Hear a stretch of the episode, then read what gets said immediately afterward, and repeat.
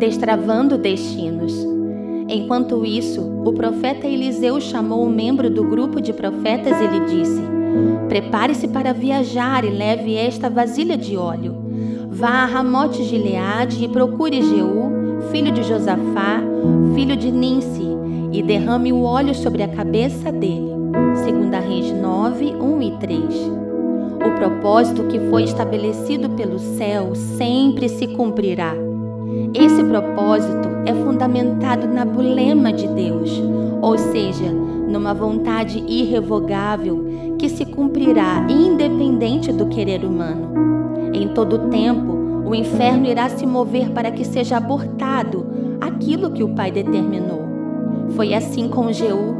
Deus havia direcionado a Elias que fizesse três unções, e uma delas seria ungir Jeú, rei de Israel. Mas nem Elias e nem Eliseu cumpriram a direção de Deus.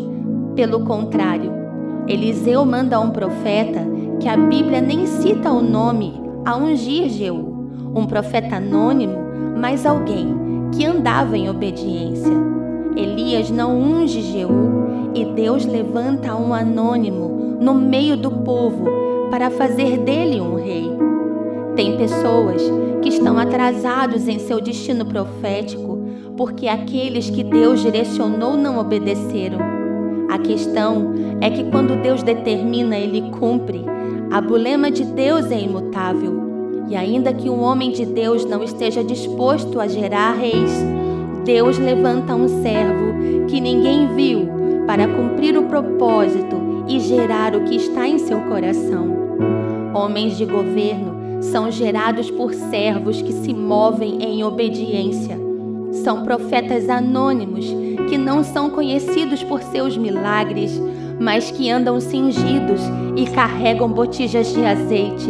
Se você determinou andar em obediência à voz do Espírito, destinos serão destravados pela tua manifestação.